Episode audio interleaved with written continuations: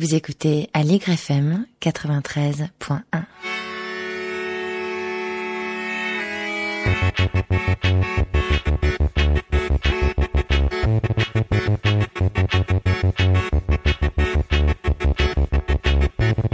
Joue un rôle absolument central. Non, c'est simplement que les, les scientifiques sont des manches pour communiquer correctement. L'image est à l'envers. Comme un petit schéma vaut mieux qu'un long discours. Ah, je me suis perdu là, excusez-moi.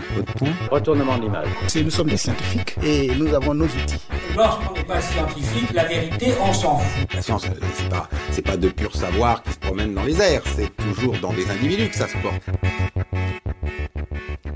Vous êtes sur Aligre FM 93.1 à l'écoute de Recherche en cours. Bienvenue à vous. Recherche en cours, une émission présentée par Jean-Marc Galland, Marie-Catherine Mérat et Hélène Froard. Dans l'émission aujourd'hui, on va se demander comment faire l'histoire des lesbiennes et plus précisément comment faire l'histoire de ce militantisme lesbien qui est longtemps resté invisible. Où sont ces femmes? Comment militent-elles? Quelles sont leurs causes? On s'interrogera à partir de deux terrains, l'Angleterre et la France des années 1970 et 1980. Pour nous aider à explorer cette histoire militante, nous recevons aujourd'hui Marie Cabadi, bonjour. Bonjour. Et Camille Morin de Laurière, bonjour. Bonjour. Camille euh, Morin de Laurière qui s'est déplacée exprès de Toulouse pour participer à l'émission et on le remercie vivement. Merci. Marie Cabadi, vous êtes doctorante à l'Université d'Angers. Vous avez publié en début d'année votre mémoire de master aux éditions de l'EHESS sous le titre Lesbiennes et gays au charbon, solidarité avec les mineurs britanniques en grève 1984-1985. Camille Morin-des-Laurières, vous êtes vous aussi doctorante en co-tutelle entre l'Université Toulouse-Jean Jaurès et l'Université de Montréal et votre thèse s'intitule Imbrication, convergence et divergence entre les mouvements féministes homosexuels, gays et lesbiens, avec un sous-titre Théorisation, pratique militante des luttes de libération sexuelle en France 1970-1989. Je vous propose de commencer notre émission en écoutant un extrait de la manifestation contre la réforme des retraites du 23 mars dernier à Paris. Le LGBT, c'est pour la lutte. Le LGBT, c'est pour grévistes. Le BDGBT, c'est pour blocage. Et le TDGBT, c'est pour tout brûler. Et le LGBT, c'est pour la lutte. Et le CDGBT, c'est pour grévistes. Et le BDGBT, c'est pour blocage. Et le TDGBT, c'est pour tout brûler.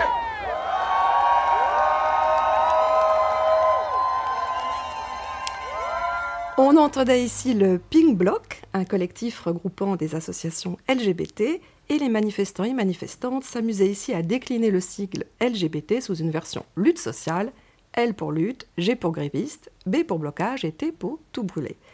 Marie Cabadi, cette articulation des mouvements LGBT et de la lutte sociale ne date pas d'aujourd'hui, comme le montre l'épisode que vous relatez dans votre ouvrage. Est-ce que vous pouvez nous le raconter?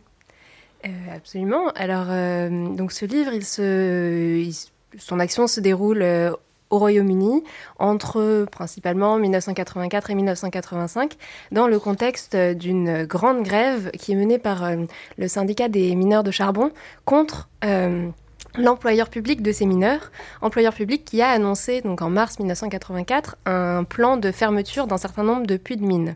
Et donc c'est une grève euh, qui euh, se présente comme une grève pour euh, empêcher ces fermetures et puis plus largement qui déroule un discours de défense en fait de, de, l'exploitation du charbon au Royaume-Uni dans son ensemble et de tous les modes de vie qui sont articulés à cette industrie. C'est une grève qui dure un an. Euh, et puis c'est une grève euh, qui oppose donc ce syndicat à celle qu'on perçoit un peu derrière l'employeur public euh, de ces mineurs, à savoir Margaret Thatcher, qui est alors première ministre conservatrice et qui a une politique assez clairement antisyndicale depuis son arrivée au pouvoir. C'est une grève donc qui est longue, ce qui permet à tout un ensemble de réseaux de solidarité, de pratiques de solidarité de se mettre en place euh, dans le pays et puis au-delà des frontières d'ailleurs. Euh, et donc on a la formation d'un certain nombre de euh, comités de soutien aux mineurs autour par exemple bon, dans une section syndicale locale ou autour d'un collectif de travail ou dans une bourse de travail, mais on a aussi quelques des collectifs qui s'organisent autour d'autres catégories et notamment un groupe en particulier qui a été euh, un peu plus médiatisé peut-être que d'autres, qui s'appelle Lesbians and Gays Support the Minors, donc les lesbiennes et les gays soutiennent les mineurs. Donc il y a un groupe à Londres et puis il y en a d'autres ailleurs dans le pays. et donc ce livre, il cherche un peu à retracer, alors non seulement l'histoire de ce collectif londonien, euh, qui articule sa solidarité à la grève avec la mobilisation de la catégorie lesbienne et gay, et puis plus largement euh, d'essayer de voir euh, s'il y a d'autres endroits aussi dans la mobilisation, dans cette longue grève, la, la, question de la solidarité a rencontré la question de la mobilisation autour d'identité sexuelle, homosexuelle. donc voilà, essayer de voir à quel moment est-ce qu'on rencontre solidarité et mobilisation en tant que lesbienne et ou homme gay.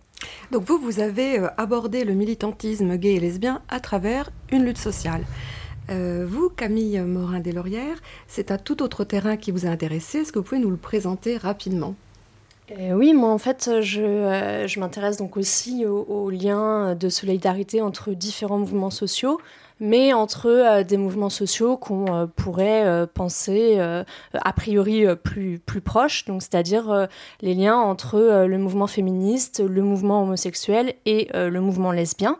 Donc plus précisément, dans les années 70 80, on, parlait donc de mouvement de libération des femmes, de mouvement de libération homosexuelle et de mouvement lesbien donc euh, le mouvement lesbien qui émerge euh, entre 1976 et 1978 en, France, notamment à Paris. Et donc, euh, en fait, on a des, liens, des imbrications entre, ces différents mouvements sociaux. Euh, notamment euh, par le fait qu'il y a une circulation euh, assez importante des militantes lesbiennes entre le mouvement de libération des femmes, le mouvement de libération homosexuelle, puis la création du mouvement lesbien par, par la suite. Donc on a une, intersection en fait entre ces différents mouvements qui ont des revendications différentes, mais par moments des, intersections. On reparlera de leur, euh, justement de leurs revendications. Dans votre cas, euh, vous le dites, euh, la revendication lesbienne en tant que telle, identifiée, n'arrive pas tout de suite. donc les lesbiennes, vous les retrouvez où? Plutôt mélangées au mouvement féministe ou est-ce qu'à à quel moment vous voyez émerger un militantisme qui s'affiche lesbien ouvertement? Euh, alors moi, je me suis intéressée surtout à partir des années, euh, des années du début des années 70, donc euh, à partir de ce qu'on appelle l'émergence du mouvement de libération des femmes et de l'émergence du mouvement de libération homosexuelle. Il y a eu des, euh, revendications euh, lesbiennes euh, déjà avant, dans le 20e, au 19e, au 18e, etc. mais en tout cas, en termes contemporains, on parle véritablement de, revendications et de création de, de, mouvements sociaux et de mouvements politiques lesbiens, surtout à partir des années 70 et surtout des années 80. 1980. Et donc dans les années, euh, dans la décennie 1970, on retrouve euh, des militantes lesbiennes à l'intérieur du mouvement euh, de libération des femmes et à l'intérieur du mouvement de libération homosexuelle. Et notamment, très récemment, depuis quelques années, deux, trois ans, des études ont montré en fait qu'il y avait une très forte présence des lesbiennes dans les premières fondatrices du mouvement de libération des femmes et aussi euh, une très grande présence des euh, militantes lesbiennes dans les premiers groupes euh, de fondation du mouvement de libération homosexuelle autour du, du phare qui est le Front homosexuel anti-répression. Donc on voit bien dans votre cas, c'est que les lesbiennes ne sont pas identifiées comme telles dans un mouvement de lesbiennes, mais plutôt elles font partie d'autres groupes. Euh, dans votre cas, euh, Marie Kabadi, vous, observez un peu la même chose, c'est-à-dire que euh, vous êtes allé voir qui il y a vraiment derrière Lesbian and Gay Support the Minors, et les lesbiennes, vous ne les avez pas tellement trouvées à cet endroit. Oui, absolument. avec, en fait, j'ai des, des, listes de présence aux réunions du, du, groupe londonien qui sont hebdomadaires, et donc j'ai identifié une petite centaine de noms. Et de ce que je peux voir avec les prénoms, on a autour de la dizaine euh, de femmes qui participent à ces réunions. Donc c'est vraiment un collectif qui est euh, très largement masculin. Euh, et d'ailleurs, c'est intéressant, à sa première réunion, quand il choisit le nom Lesbians and Gays Support the Minors, il est entièrement masculin. Il n'y a que des hommes à cette première réunion. Donc on voit que c'est un collectif qui cherche vraiment à mobiliser cette catégorie mixte, lesbienne et gay, mais mais c'est pas une catégorie qui reflète plus en mettant les lesbiennes en première. Enfin, il y a quelque chose de rendre visible la participation lesbienne à un mouvement homosexuel. Ça ne veut pas forcément dire que euh, le groupe arrive à, recruter largement euh, des lesbiennes. Euh, bon, elles sont quand même là. Il y en a certaines qui participent tout au long de l'action et qui sont assez actives dans le collectif. Mais c'est vrai qu'il y a aussi des débats en fait au sein du groupe pour remettre en cause ce, déséquilibre dans la composition du collectif et un petit groupe de certaines des lesbiennes qui faisaient partie donc de LGSM, Lesbians and Gays Support the Minors, décident euh, plutôt euh, à l'hiver 1984, euh, de créer un autre groupe parallèle qui est lui uniquement lesbien, donc il s'appelle les lesbiennes contre la fermeture des puits de mine, quoi, avec cette idée que pour toucher une plus grande partie du monde lesbien londonien, il est nécessaire de s'organiser de manière non mixte, parce qu'une partie des lesbiennes londoniennes ne veulent pas participer à un collectif mixte. Oui, je trouve ça frappant parce que quand on pense euh, au combat homosexuel des années 70, on pense souvent aux hommes en fait. On pense à la Gay Pride en 1969 créée à New York, on pense à Harvey Milk, grande figure, euh, premier élu ouvertement homosexuel de Californie qui sera assassiné en 78. Bref, on a l'impression que les gays font un peu oublier les lesbiennes. Euh, dans votre cas, Camille Morin, à quel moment, euh, Morin à quel moment on voit une émancipation des groupes qui se définissent comme tels? Je pense par exemple au Gouin Rouge peut-être ou à d'autres groupes. Est-ce que vous pouvez montrer le moment où vous les voyez s'afficher? Alors, en fait, dès, dès les première euh, année, euh, donc en 1970, 1971, 1972, donc les, toutes premières années euh, du mouvement de libération des femmes, du MLF, on a une première visibilité des lesbiennes, que ce soit dans le, dans le fanzine Le Torchon Brûle, on a quelques, quelques textes, quelques poèmes, quelques slogans euh, sur euh, j'aime les femmes, etc. Euh, donc on a une première visibilité, mais qui va devenir très rapidement assez conflictuelle avec les féministes. Et, et donc les, les militantes lesbiennes vont s'associer à des militants gays pour créer donc le, le, le phare. Et euh, de nouveau, euh, il y a des conflictualités autour d'une de la mixité. En fait, euh, elles vont vite se, se, retrouver un peu débordées par par les militants. Homosexuels en plus grand nombre et qui ne portent pas forcément toujours les mêmes revendications qu'elles.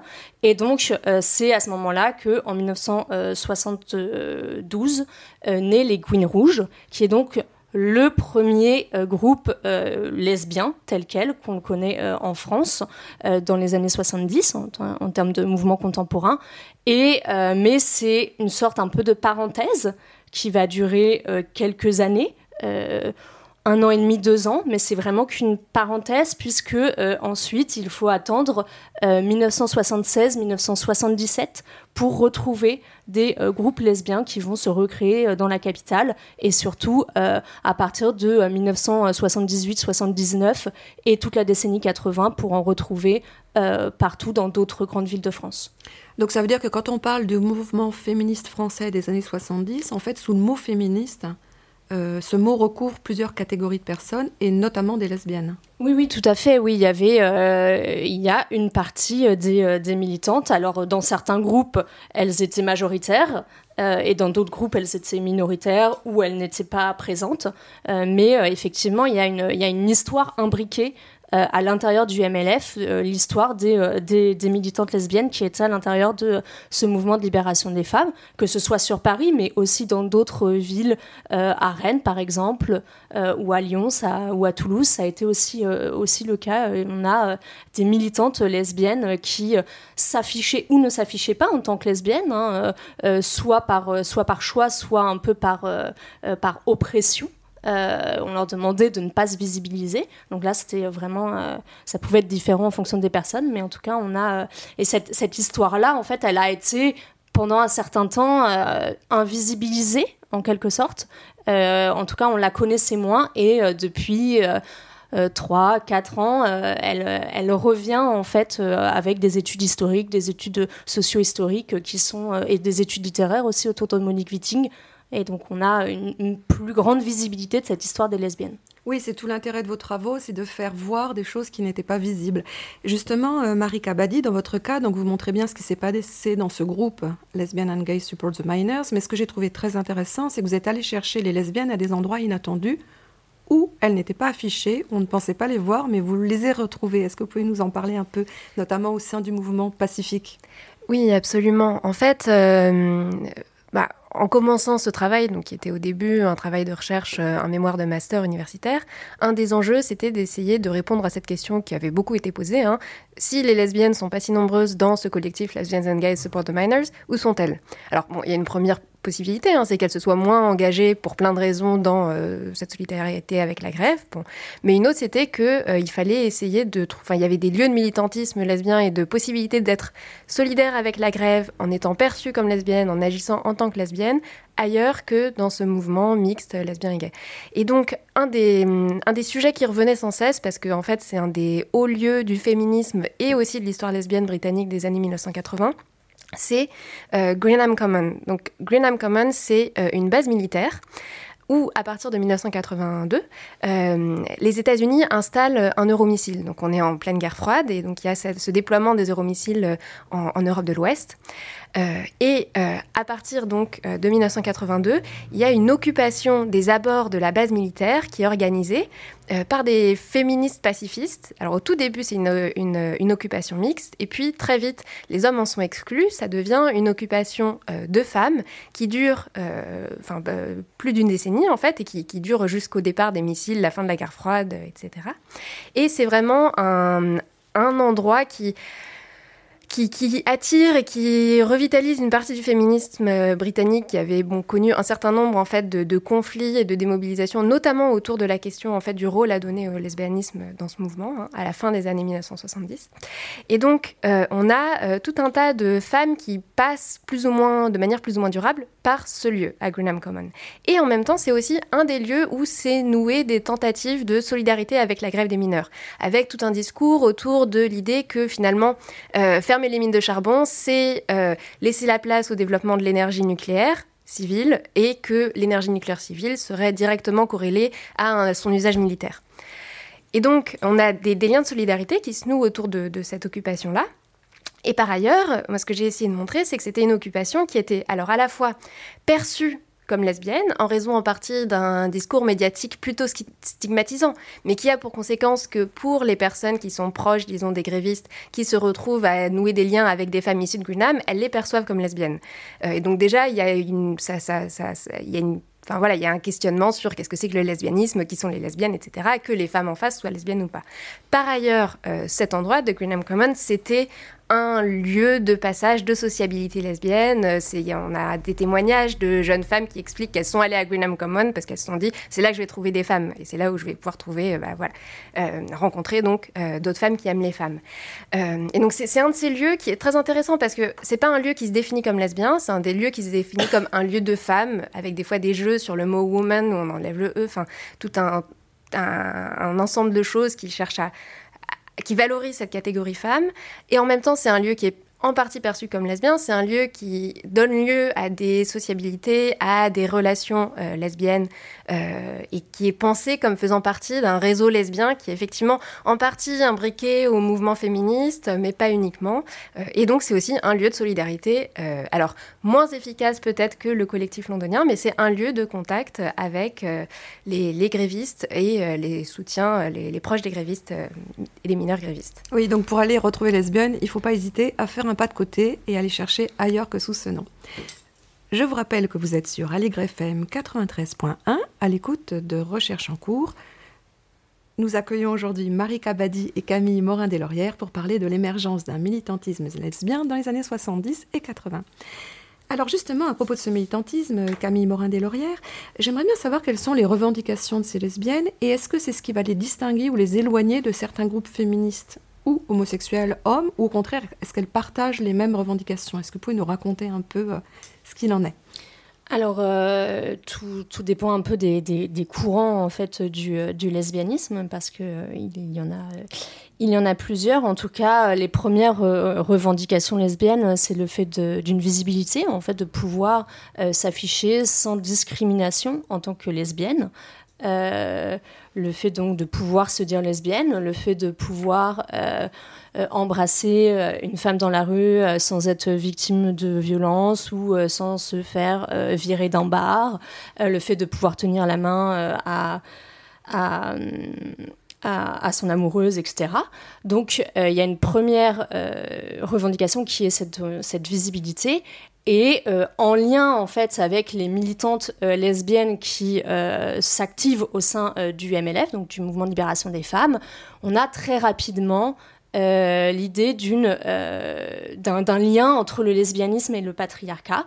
Euh, dans l'idée que les, les, militantes lesbiennes subissent une double discrimination, une discrimination en tant que femme, mais une discrimination aussi, donc comme toutes les autres femmes, mais une discrimination aussi en tant que lesbienne parce que euh, n'appartenant pas euh, à, à, un homme et euh, voulant s'émanciper d'une tutelle, d'une relation et du regard des hommes, et donc subissant des violences vis-à-vis de ça. Il n'y a qu'à voir les, insultes en fait qu'on pouvait leur, leur leur, euh, leur faire, le fait qu'elles étaient frigides, que, euh, qu'elles, qu'elles n'avaient pas trouvé euh, le bonhomme, etc. etc. Donc donc il y a cette double discrimination et, et, ensuite elle revendique d'autres éléments qui est notamment le fait qu'on a une psychiatrisation de l'homosexualité encore. Qui est, hein. qui est, encore illégal ou pas? Oui, tout à fait. Dans les années, dans la décennie 70, c'est encore le cas. Donc, elle, elle touche statistiquement un peu moins les lesbiennes que les gays, mais euh, elle, est quand même, toujours présente. Et donc, euh, il y a des, euh, des le, des, arrestations, euh, on envoie euh, en hôpital psychiatrique des, euh, des, personnes homosexuelles, des lesbiennes, des gays, et surtout il y a aussi des problèmes de licenciement, notamment dans la fonction publique. enfin, en tout cas, c'est ce qu'on retrouve le plus dans les archives, peut-être ce qui a été le mieux conservé. C'est très probablement le cas aussi dans des entreprises privées, mais en tout cas, moi, dans les archives, j'en ai retrouvé davantage sur euh, le, euh, dans, le, dans la fonction publique, notamment l'éducation nationale. Donc on avait des licenciements pour atteinte aux bonnes mœurs. Donc le fait d'être euh, homosexuel et que ça se sache. sans forcément qu'il y ait une telle visibilisation auprès des élèves, hein, mais seulement puisque ça se savait, eh bien, on a pu avoir des licenciements dans ce cas-là. Euh, une autre revendication aussi des lesbiennes euh, était le fait de, euh, de pouvoir garder la garde des enfants, d'avoir la garde des enfants. lorsque celle-ci avait pu être en couple hétérosexuel et donc mère auparavant. Et il y a plusieurs cas de figure de mères qui ont perdu la garde de leurs enfants pour cause d'homosexualité et donc euh, du fait n'avaient pas euh, rempli le contrat euh, de mariage hétérosexuel et elles perdent la garde de leurs enfants pour préjudice moral vis-à-vis de, de, leur ancien conjoint. Mais toutes ces revendications dont vous parlez, est-ce qu'elles sont portées par le mouvement féministe en général ou est-ce que ces lesbiennes ont besoin de s'éloigner du reste du mouvement féministe pour se faire entendre? Oui, il y a toute une conflictualité en fait euh, à, certains moments, euh, notamment dans, les, dans le début des années 70, on a pu euh, avoir certaines revendications sur une visibilité lesbienne, sur le fait que les lesbiennes sont tout aussi oppressées à l'intérieur du, patriarcat, mais en même temps permettent de, s'en éloigner un peu, d'avoir une, sorte de, de, pas de côté vis-à-vis -vis du patriarcat. Donc ça, euh, au début des années 70, ça a pu être entendable dans certains groupes, en tout cas du MLF, du Mouvement de libération des femmes, euh, mais il y a eu énormément de conflictualité dans d'autres groupes euh, et, dans la continuité de la décennie 70 sur ces questions-là, notamment parce que parce que à certains moments, le, le, mouvement féministe, qui était radical sur d'autres questions, ne n'a pas voulu euh, prendre le risque de, euh, de, euh, se, de se faire traiter de, de, lesbienne affichée et qui, qui, était une insulte en fait, qui est une insulte depuis envers les féministes depuis le 19e siècle. Et donc on a toute une conflictualité. Et effectivement, c'est à travers une autonomisation de groupes qui se revendiquent maintenant que, uniquement lesbiens qu'on va avoir euh, certaines actions euh, euh, qui sont portées spécifiquement autour des problématiques des lesbiennes, notamment les licenciements, les mères lesbiennes qui perdent la garde des enfants, les discriminations et ou les violences qu'elles peuvent subir, les viols aussi, les viols et les, violences sexuelles spécifiquement envers les lesbiennes. Il y a aussi des cas hein, comme ça de qui ont été défendus par des groupes militants lesbiens des années, de la fin des années 70 et des années 80. Donc on voit bien que d'un côté, elles peuvent pas se retrouver complètement dans le mouvement féministe. Alors de l'autre côté, donc euh, est-ce que du côté homosexuel en général, hommes et femmes, elles vont trouver une écoute plus attentive? Est-ce qu'elles peuvent s'associer au mouvement gay pour leurs revendications ou est-ce que là encore, il va y avoir des tensions? En tout cas, euh, elles s'y sont associées puisque euh, le, euh, le, le phare, qui est donc le, front euh, homosexuel euh, d'action révolutionnaire, a, donc a été créé par un certain nombre de militantes lesbiennes associées à, quelques, à quelques militants gays. Et donc là, on a une première association qui est, c'est le premier groupe homosexuel politique euh, dans les années 70. Euh, donc on a une association à ce moment-là. On a euh, d'autres associations, notamment avec le, le, QR. Donc là, c'est à la toute fin des années 70, en 1979. Donc le QR, c'est le comité d'urgence anti-répression homosexuelle. Donc là, c'est pareil. De nouveau, c'est une association mixte.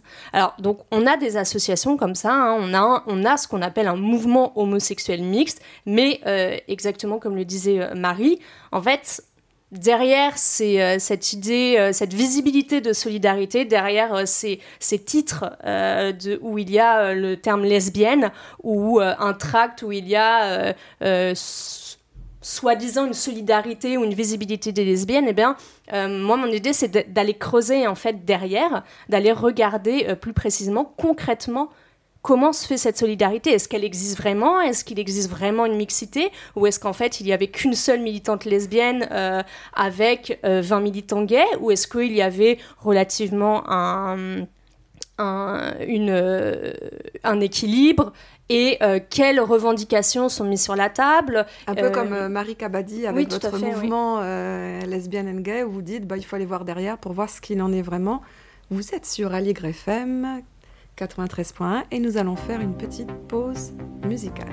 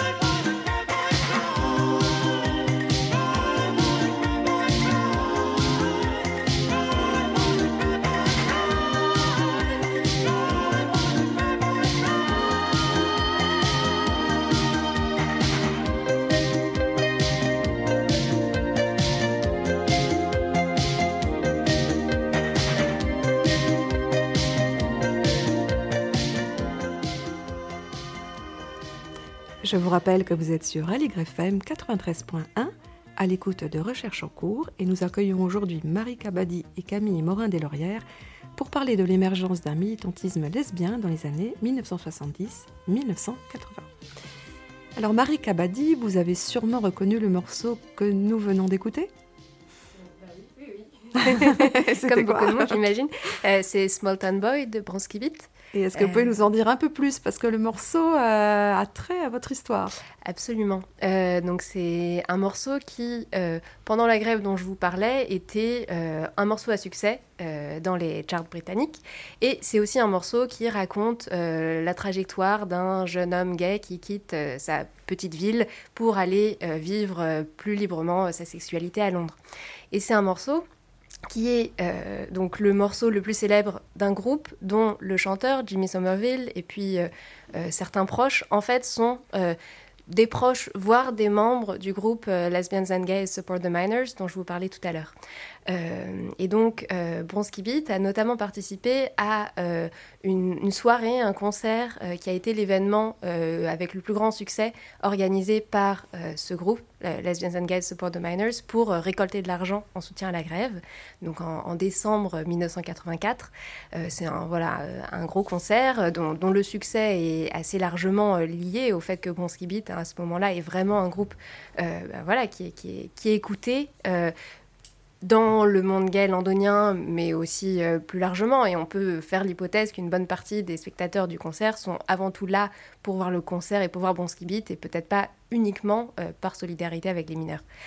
Euh, le célèbre concert de Camden. Exactement, ça se passe à Camden et euh, le nom c'est Pits and Perverts. Et alors si jamais euh, vous avez... En fait, il y, a une affiche du concert qui a été reproduite sur des t-shirts et on en voit régulièrement. Je ne sais pas, une fois par an, je vois quelqu'un quelque part à Paris qui a récupéré le t-shirt parce qu'il a en fait été remis en vente dans le, contexte... Il y a un film que certains auditeurs ont peut-être vu qui parle de cette histoire de soutien lesbien gay avec les mineurs qui qui est sorti en 2014. D'accord. Et donc justement, cette histoire de concert à Camden euh, est intéressante parce qu'elle fait plonger dans les lieux euh, de, ce, de, cette mobilisation militante. Euh, Marie Cabadé, justement, vous vous êtes beaucoup intéressée à ces lieux. C'est quoi les lieux concrets du militantisme lesbien notamment? Et je vous poserai la même question, Camille Morin-Deslaurières. Alors justement, c'est un des gros problèmes qui se pose à ce groupe mixte qui a du mal à être mixte, c'est qu'il a du mal à entrer dans les lieux lesbiens et à solliciter euh, la solidarité lesbienne là où les lesbiennes se réunissent. Justement parce qu'une partie de ces lieux de réunion lesbiens identifiés comme lesbiens, ce sont des lieux non mixtes. Donc si on veut organiser euh, une collecte d'argent dans ces lieux-là, il faut pouvoir avoir suffisamment de lesbiennes disponibles ce soir-là pour aller faire la collecte elle-même. Ce qui marche pas bien quand le groupe n'est pas assez mixte. Donc ces lieux, euh, quels sont-ils? Euh, Il y a quelques, hum, quelques, quelques bars, mais beaucoup moins que les bars soit mixtes, soit masculins du monde gay londonien. Souvent, ça va plutôt être une soirée dans la semaine dans un bar qui va être une soirée euh, dédié aux femmes. Et en Explicitement pour les femmes. Exactement. Et surtout, euh, ce qu'on appelle women only, donc non mixte, euh, comme on peut le dire en français. Euh, et en plus, souvent, c'est pas la soirée la plus euh, celle où les gens sortent le plus. C'est souvent un peu la soirée où euh, le bar sait que de toute façon il va perdre de l'argent et donc celle-ci, voilà, celle-ci c'est pour les lesbiennes. Et puis parce que comme vous dites woman only, c'est clair pour tout le monde qu'on parle de lesbiennes. alors c'est justement c'est tout un enjeu. En fait, le, le, mouvement féministe britannique, il s'est organisé autour de la non mixité, mais avec ce terme women only. Et donc c'est une pratique féministe qui s'impose comme une norme dans les années 70 de s'organiser entre femmes. Et en fait, le, mouvement lesbien, il reprend aussi ce même terme, women only. Euh, et disons que quand il s'agit de sociabilité, quand il s'agit de soirées, quand il s'agit de, de, de, rencontres dans des bars, euh, derrière une soirée pour femmes, il y a toujours beaucoup de lesbiennes. Après, est-ce qu'il y a uniquement des lesbiennes? C'est pas, c'est pas si évident que ça. Et donc, c'est un lieu qui peut être identifié par des lesbiennes comme un lieu accueillant pour elles? Donc, oui. c'est un des lieux où on peut retrouver Absolument. Ces lesbiennes. Euh, et puis c'est un lieu de drague, c'est un lieu de rencontre. Euh, voilà, c'est, ce sont des, donc des bars. Et puis on a aussi, euh, par exemple, une, une salle qui est plutôt un lieu, une sorte de centre culturel qui fait du théâtre et puis qui, le vendredi soir, me semble-t-il, a sa soirée pour les femmes qui est un des hauts lieux de la nuit lesbienne britannique. Et puis après, on a quand même aussi un certain nombre de lesbiennes qui fréquentent des bars gays qui sont perçus comme plus mixtes que d'autres, notamment dans le quartier de King's Cross. Et ça fait partie des, des, bars et puis aussi un peu des cafés qui sont le plus fréquentés par ce groupe Lesbians and Gays Support the Minors. Donc toujours dans cette optique d'essayer de construire quelque chose de mixte. Donc il y a quand même une solidarité finalement gay et lesbien en ce qui concerne les lieux de soirée, de sortie, de... pour se retrouver. On peut avoir comme ça des croisements. Voilà, absolument, avec euh, la pratique des mêmes lieux, mais avec toujours un peu ce déséquilibre euh, numériquement. quoi. Euh, il y a assez peu de lieux mixtes dans lesquels il va y avoir plus de lesbiennes que d'hommes gays. ça, ça se passe à Londres. Vous, vous étudiez une solidarité avec des mineurs de petits villages, notamment du Pays de Galles. Est-ce que là-bas, on trouve des lieux lesbiens ou est-ce que l'arrivée des lesbiennes londoniennes, c'est un peu la découverte de la visibilité possible du lesbianisme? Alors en fait, euh, le groupe londonien et finalement pas très intéressé par euh, ce qui existe déjà comme organisation lesbienne et gay euh, autour euh, des vallées minières du sud du Pays de Galles. Il y a quelques liens qui sont noués avec une organisation à Cardiff, par exemple, mais voilà, lorsqu'ils vont voir les mineurs, ils ne vont pas non plus essayer de faire le tour de ce qui peut exister. En revanche, il y a des historiens qui ont travaillé sur l'histoire gay et en partie les histoires lesbiennes du sud du Pays de Galles. Je pense par exemple à Daryl Leeworthy, et donc il a montré qu'il y avait des soirées euh, qui pouvaient être fréquentées par des gays ou des lesbiennes euh, dans des petits villages juste à côté, par exemple, euh, des vallées minières où se rendent LGSM. et puis un autre lieu qui, d'après mes sources, semble avoir quand même été perçu pas comme un lieu où on peut trouver des lesbiennes, même si c'est un lieu féministe, c'est le Centre des femmes de Swansea, qui est une sorte de local féministe euh, qui ouvre à la fin des années 1970, euh, qui est ouvert jusqu'aux années 1980, et qui visiblement été identifié par des femmes euh, qui s'impliquent dans la grève parce qu'elles sont épouses de mineurs ou proches de mineurs ou riveraines de mineurs. visiblement, elles identifiaient ce lieu-là à Swansea comme un lieu fréquenté par des féministes et des lesbiennes. D'accord. Camille Morin-des-Laurières, j'aimerais vous poser un peu la même question. On sait par exemple à Paris qu'à la fin des années 70, on voit l'émergence euh, de, bars gays dans le marais, ça commence tout doucement. Euh, est-ce qu'on trouve la même chose pour les femmes ou pas, ou bien est-ce qu'elles se cachent plus? Et est-ce qu'on trouve des lieux aussi de lutte explicitement, des locaux associatifs, euh, peut-être des théâtres, comme dans le cas de l'histoire racontée par, par Marie Cabadi oui, alors en fait, donc moi, je, mon terrain c'était plutôt donc par l'entrée, euh, l'entrée militante, un petit peu moins euh, l'entrée, euh, l'entrée culturelle. Mais donc en fait, au, début des, dans les années, dans les années 70, bon bah les, les soirées ou les réunions militantes dans lesquelles on pouvait se rencontrer et se retrouver, etc. Souvent se faisaient chez les unes et chez les autres. Donc c'est-à-dire qu'il fallait déjà être coopté pour pouvoir rentrer dans le groupe, connaître quelqu'un euh, qui nous invitait à, à, la réunion ou à la soirée, etc. Parce que euh, parce qu'en fait, il y avait euh, très peu de possibilités d'avoir d'avoir des locaux, en fait, des locaux associatifs militants. Euh, il y a quelques lieux euh, homosexuels, euh, gays, dans lesquels des lesbiennes vont, vont pouvoir sortir des bars, des boîtes, etc. il y a quelques boîtes un peu plus affichées lesbiennes, comme le Katmandou notamment. il y a aussi des bars comme le Champ Mêlé. mais on en a en tout cas euh, une moins grande visibilité et un moins grand nombre euh, qu'autour euh, des, des, bars ou des boîtes homosexuelles mixtes ou en tout cas plutôt affiliés affiliés gays. Euh, ensuite, euh, en termes plus euh, d'entrée vers les groupes militants, on avait des soirées qui étaient organisées, donc dans la décennie 1980, on avait des soirées qui étaient organisées par le magazine Lesbia et par le groupe du Miel, qui est du coup le, le mouvement Information Expression des lesbiennes.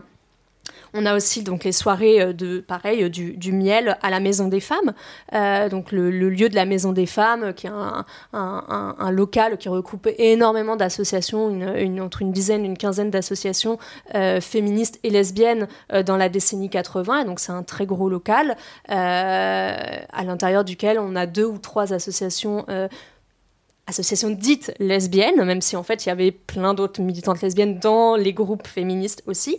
Euh, et donc on a euh, euh, presque une fois par mois, voire à certaines périodes une fois toutes les deux semaines, des, des soirées, pareil, des soirées entre femmes, puisque la maison des femmes est donc non mixte. On a des soirées entre femmes, voire parfois des soirées affichées lesbiennes, organisées par le miel à l'intérieur de cette, de cette maison des femmes. Et donc j'ai retrouvé dans des enfin, dans, des entretiens que j'ai menés avec, euh, avec des militantes lesbiennes ou féministes, euh, voilà, des, personnes qui, euh, qui arrivent dans les années 80 sur Paris et qui me disent Ah, mais voilà, moi en fait, j'ai commencé à rencontrer énormément de, de, lesbiennes à l'intérieur, dans les soirées de la Maison des Femmes, sans forcément connaître par ailleurs le, le miel qui organisait, mais voilà, il y avait tout un regroupement de de, personnes qui venaient aux soirées. Donc là, c'était un peu entre euh, quelque chose de militant, puisque c'est quand même un lieu, un lieu militant organisé par,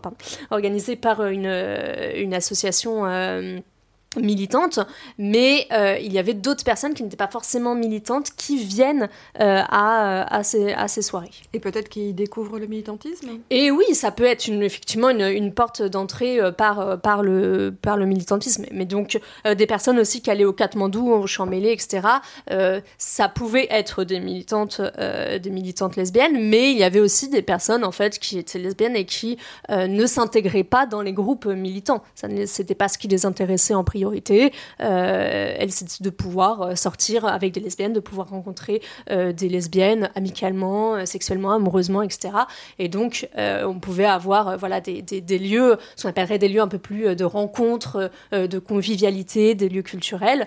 on a aussi tout un, des, des, activités en fait de convivialité euh, lesbienne dans les décennies 80 qui se mettent en place autour d'ateliers de, mécanique, euh, autour de, euh, de, de, maisons, euh, de, de, maisons des femmes dans, dans, la campagne, etc., qui accueillent une dizaine, une quinzaine de militantes lesbiennes qui viennent passer une ou deux semaines de vacances l'été. Donc on a des, des, des, camps, ce qu'on appelle des camps de vacances lesbiens, comme ça, qui sont organisés, donc soit dans des, ce qu'on appelle des maisons des femmes dans la campagne, qui étaient gérées par des colocations de militantes féministes ou militantes lesbiennes, ou alors des camps lesbiens qui sont organisés à l'intérieur de camping municipal, donc euh, ce qui pouvait être euh, assez, euh, assez rocambolesque comme, comme événement aussi. Effectivement, on imagine très bien.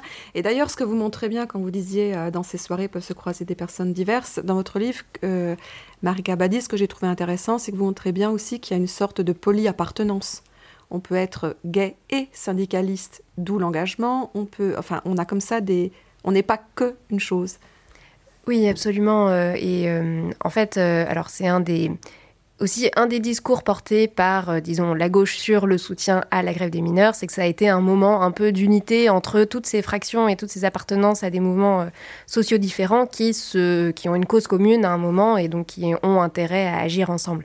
et c'est très visible dans le cadre de LGSM où on a à peu près tout l'échiquier à gauche du Parti travailliste, disons, donc tous les divers euh, partis tendances, trotskistes, euh, les groupes qui sont au sein du Parti travailliste euh, parce qu'ils pratiquent l'entrisme. On a aussi des communistes, donc du Parti communiste, j'entends. on a effectivement des gens qui, sont, qui se définissent plutôt d'abord par leur appartenance syndicale, avec, je sais plus très bien, mais une dizaine de syndicats différents qui sont représentés dans le collectif. On a apparemment quelques anarchistes que j'ai pas pu trop retrouver. on a voilà, des gens qui sont au Parti travailliste, euh, tout simplement. Et puis après, on a aussi ces liens, euh, je disais, le, mouvement pacifiste, antinucléaire. Euh, on a un moment des liens avec, par exemple, le mouvement contre l'apartheid en Afrique du Sud. Enfin voilà, il y a ces Et connexions. À vous montrez que, par exemple, il y a des homosexuels hommes, dans votre cas, hein, de droite plutôt, conservateurs, qui sont hostiles au mouvement des mineurs. Donc il ne faut pas caricaturer les engagements. Oui, absolument. Il y a notamment, en fait, la visibilité dans la presse gay londonienne hein, euh, de LGSM est si grande que hein, le groupe euh, d'homosexuels faisant partie du Parti travailliste, euh, n'importe quoi, du Parti conservateur, justement, publie euh, une sorte de petite, euh, un article euh, disant Nous ne sommes pas tous solidaires avec les mineurs, nous, nous soutenons le gouvernement et Margaret Thatcher, et donc ils font un don à en fait, ils font un don à une caisse de soutien aux mineurs qui, ne, qui travaillent, qui ne font pas grève, mais c'est un don qui est euh, vraiment ridicule par rapport à l'argent qui a été euh, mobilisé par, euh, LGSM. Donc c'est pas pas un mouvement de la même ampleur, disons. Je vous rappelle que vous êtes sur Aligre FM 93.1 à l'écoute de Recherche en cours. Camille euh, Morin-Deslaurières, j'aimerais savoir, est-ce qu'il y a des façons spécifiques aux lesbiennes de militer? Je pense par exemple à ce qu'a pu amener ACT UP comme nouveau mode d'action. Est-ce qu'on trouve des choses comme ça, c'est-à-dire des façons à elles qui sont différentes, qu'elles inventent, ou finalement elles utilisent des outils traditionnels de la lutte? Ben, en même temps, il y a du nouveau et en même temps, il y a toujours de la réappropriation. Donc, en fait, on a, euh, on a euh, des, les, liens en fait avec les terreaux des, des, pratiques euh, féministes et des pratiques euh, du mouvement de libération homosexuelle qui se retrouvent dans les groupes euh, lesbiens, notamment autour de, des groupes de parole, des groupes de conscience, le fait d'exprimer, de pouvoir exprimer son vécu avec des personnes qui ressentent la même chose, etc.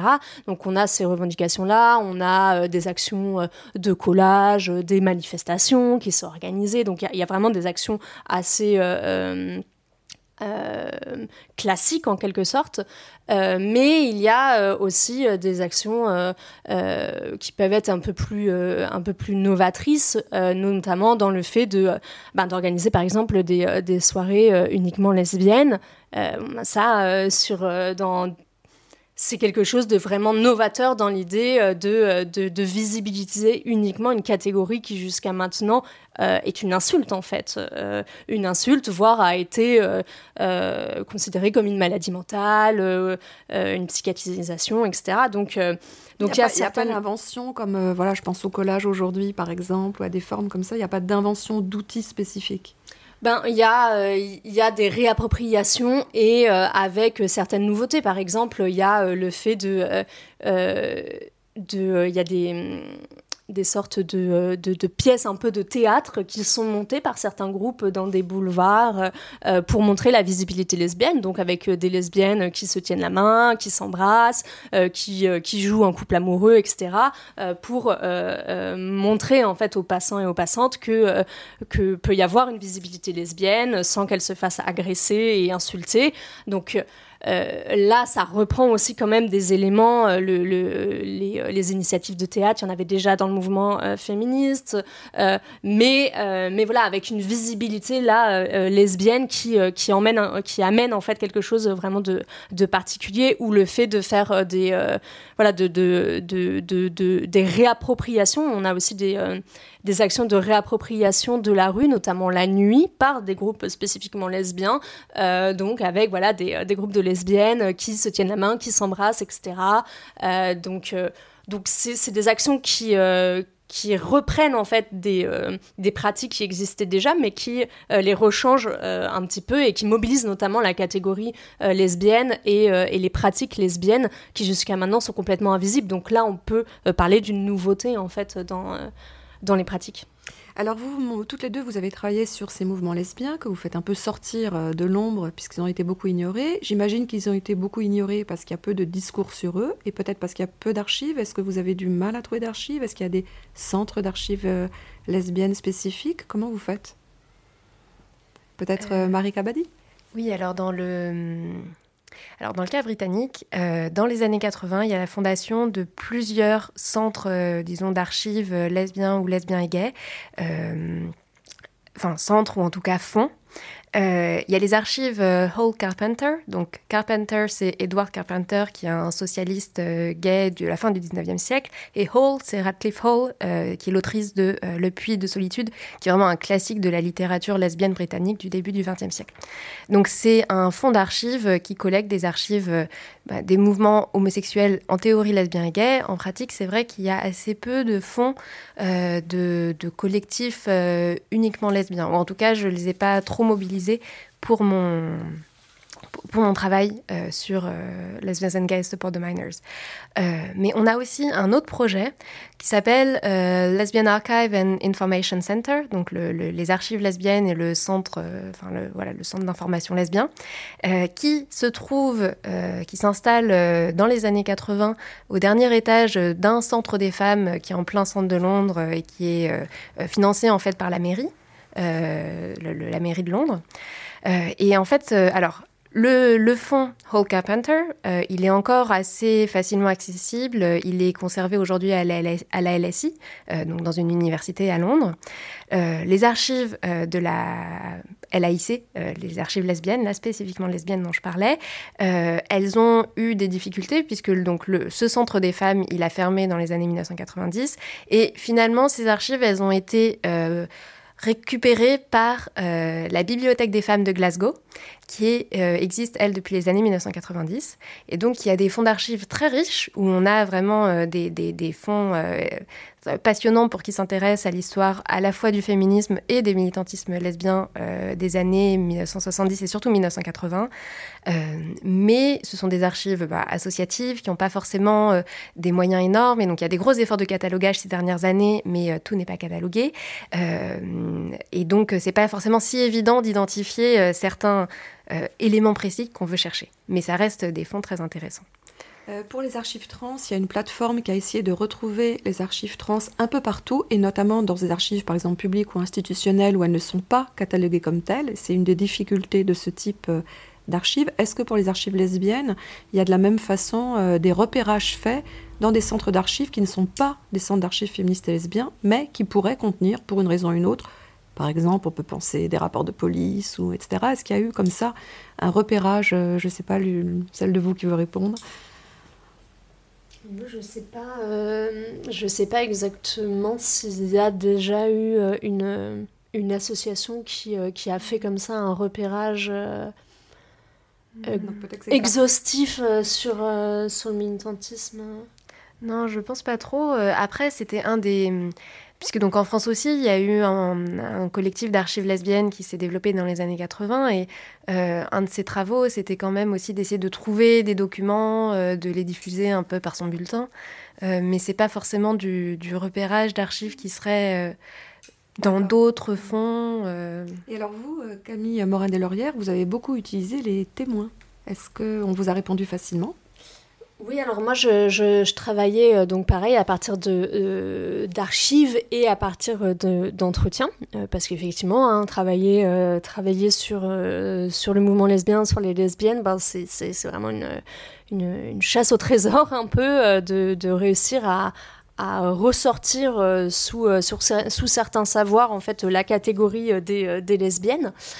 Euh, donc principalement, euh, on peut euh, notamment retrouver des sources, donc quelques sources institutionnelles, euh, à la bibliothèque euh, Marguerite Durand sur Paris, euh, qui est spécialisée sur l'histoire du, du, féminisme. donc là, on a des fonds de militantes lesbiennes qui ont déposé leur, leur fonds d'archives dans, dans cette, dans cette bibliothèque. On a aussi les fonds du MLF, donc du Mouvement de libération des femmes, et des fonds du mouvement homosexuel à la contemporaine de Nanterre, et surtout le grand centre d'archives